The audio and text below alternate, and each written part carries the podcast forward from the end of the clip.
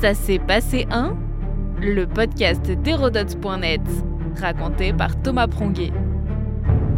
Ça s'est passé un 18 décembre 1865, l'abolition de l'esclavage aux États-Unis. La guerre de sécession va mener à la fin de l'esclavage, une révolution, mais ces nouveaux droits vont peiner à s'implanter dans la société américaine et débouchent sur la ségrégation. Dans les premiers temps de la guerre de sécession, de Civil War, le président Abraham Lincoln se refuse à abolir l'esclavage pour ne pas enfreindre l'autonomie garantie aux États par la Constitution fédérale de 1787. Le conflit oppose l'Union, le Nord, et la Confédération des États du Sud. Ces derniers souhaitent s'émanciper du pouvoir.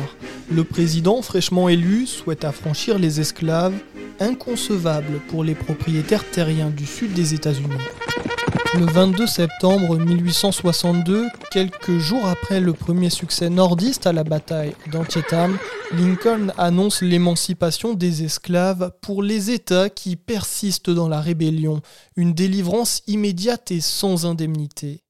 Le message est clair pour la Confédération.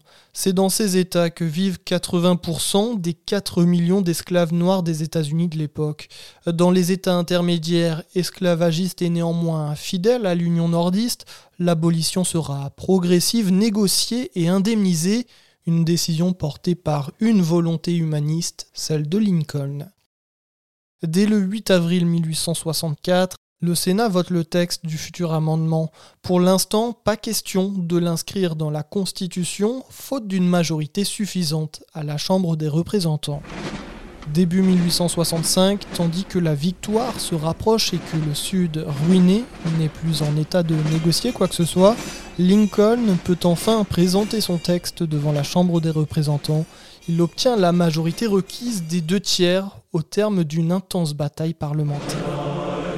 Le 13e amendement à la Constitution des États-Unis prend effet le 18 décembre 1865. Très bref, il énonce Section 1. Ni esclavage ni servitude involontaire, si ce n'est en punition d'un crime dont le coupable aura été dûment convaincu, n'existeront aux États-Unis ni dans aucun des lieux soumis à leur juridiction.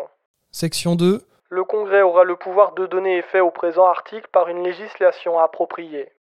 Quelques mois après sa ratification, un quatorzième amendement garantit aux Noirs le droit de vote et l'égalité avec les Blancs devant la loi.